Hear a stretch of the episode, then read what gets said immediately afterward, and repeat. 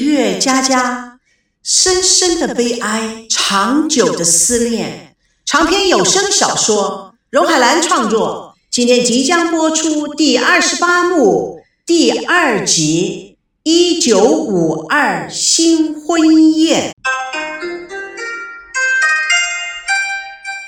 一九五二那一年，他们的新婚宴，屋内仅有的两条旧木凳。围绕着一个圆形的旧餐桌，一个破衣柜，墙上、窗上却贴着大红双喜。一张小号的双人床上的被子、枕头都是新的。大红色的缎子上绣着鸳鸯戏水，发出微微闪亮的光芒，给这个破旧沉闷的房间增添了一点色彩。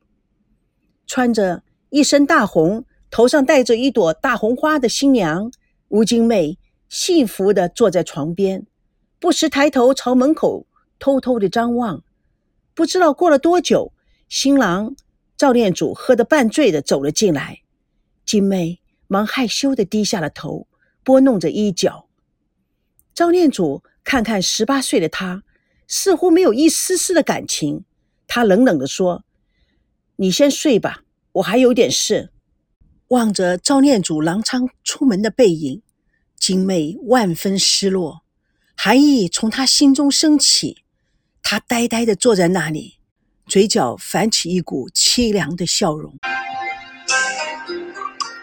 周连祖走到了房外，顺着墙滑坐在地，泪奔涌而出。他抬头望着天上的一轮明月，让泪水尽情地流着，但也洗不尽他内心那股思念的沧桑与寂寞。黑夜中，立在窗边的吴金妹，含泪的眼闪烁着光芒。往事如烟，不堪回首，但是心中升起的寒意却从来没有变过。她就呆呆地站在那里，嘴角泛起从十八岁就有的凄凉笑容。不知过了多久，赵美娇上卫生间。黑暗中看到了金妹，吓了一跳，不觉大声的叫了一声，随即发现了奶奶的身影，赶紧捂上了嘴，跑向了金妹，不满地说：“奶奶，怎么回事啊？你都这么老了，爷爷还把你赶出来呀？”赵维康、赵熙、孙娜也循声而来，远远地望着他们：“嘘，别瞎说，爷爷啊，只想一个人静一下。”赵美娇抱着金妹哭了起来：“就是。”就是你，就是被赶出来的，奶奶，你不要再为爷爷袒护了。他为什么总是要这样对奶奶的？爷爷心里烦，睡不着，怕影响奶奶，所以呀，就叫奶奶出来睡呀。赵美娇带着哭腔：“你骗我，爷爷是冷血动物，没有感情。奶奶，你喊我回台北吧。爷爷欺负奶奶，美娇要把奶奶藏起来。”让爷爷永远找不到奶奶。吴金妹紧紧地抱住了美娇，阿娇乖，不哭。阿娇长大了，知道疼奶奶了。赵美娇也紧紧地抱住了金妹，奶奶你好可怜哦。金妹抱住了美娇，无声地哭着。赵熙、孙娜站在黑暗中，无奈地看着他们，不知所以然，也不知道应该如何。赵维康看着他们，感叹地说：“每家都有每家的故事。”第二天一早，美娇就打电话，赵腾龙正好在上海豪华的办公室里，将签好的单子递给了工作人员。他一边拿出电话，一边说：“设计稿什么时候才能到位？”“呃，要到这个月底，抓紧点。”“是。”工作人员应声退出。赵彤看屏幕上显示小公主，微笑的接起：“娇儿啊，家里怎么样啦？爷爷奶奶还好吗？”“阿爸，爷爷看到了阿西，简直是比看到老爸都亲呢。”“呃，那就太好了。那一定要赵西多住几天，让他多跟爷爷聊聊天。我在上海，哎，你有事吗？那算了，等老爸回来再说吧。好。”跟爷爷奶奶说，老爸明天就回台湾，后天去看他们，好吗？爸，怎么了？爸。不知道你有没有发觉，我们家里的人好像都有同样的传统，胳膊肘往外扭。赵腾龙闻言笑了，又是什么人得罪我家的小公主了？没有人得罪我，我我只是有点引狼入室的感觉。赵腾龙诧异地说：“什么引狼入室？”赵美娇没有想到老爸如此认真，她转换轻松的口吻：“没有啦，我只是开玩笑啦。好啦，爸，等爸来了再说吧。”高雄左营老兵疗养院的会议室，采访以座谈会的形式进行着。七位老兵坐成一排，临时搭建的荧幕上播放着纪录片，同时他们也七嘴八舌地沉迷在。那飞奔逝去的人生时段，一位老兵诉说着：“是一九四五年吧，九月十二号那时，国军啊并没有进驻台南。小包部那艘摊开登陆艇，把七十军送到了基隆港之后，先开往越南海防港，和刘玉章的五十二军一样。”国军的第六十二军也在海防港等船。当时啊，在各个码头啊等候遣返的人啊，有好几百万呢。是啊，那个时候船是不够用的。另外一位老兵也赶紧插嘴：“航海日志透露的是，LST 八四七。”登陆艇在十一月十九号从海防港接了六十二军的五十五位军官，啊，四百九十九位士兵驶往福尔摩沙，六天以后啊，才抵达那个时候还是叫做打狗的高雄港。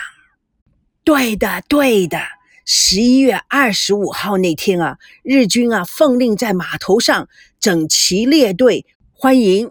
等国军接收，等军舰进港，放下舷梯，胜利的中国军队啊走下船来。哈哈，我还记得满康满谷的高雄、台南的乡亲看着咱们呢，不觉都傻眼了。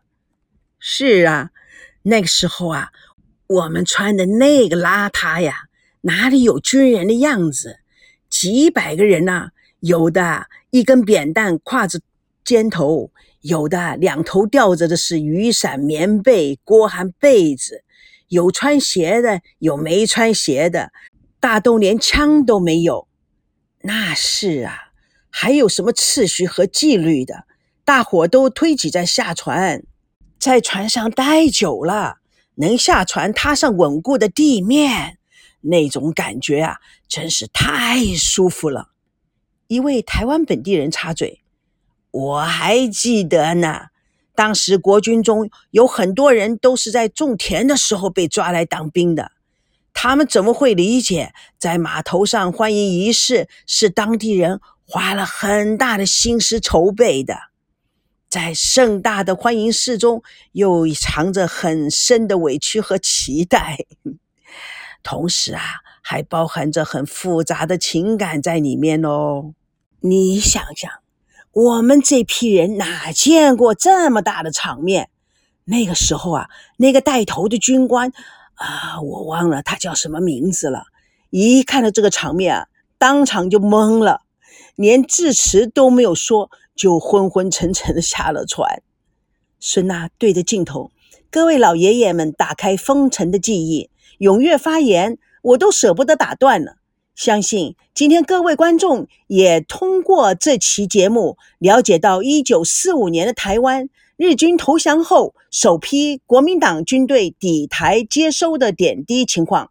谢谢各位收看，以上是北京人看台湾孙娜报道。导演大叫 “cut”，收工。赵美娇快乐地跑了进来，对众人喊道：“老爸明天就要从上海回来了，后天到左营。哎，你爸在上海呀？”对呀，娜姐，他在上海有公司的。哎，哥，快点，我们出去给爸买桂圆。还有啊，家里的床不够了，被子也没有。对了，哦，这样吧，要剧组其他的工作人员去住旅馆吧。他说完了，用手算了算，不对，嗯，哦，够了，够了。哎，这样子的话，恰恰好。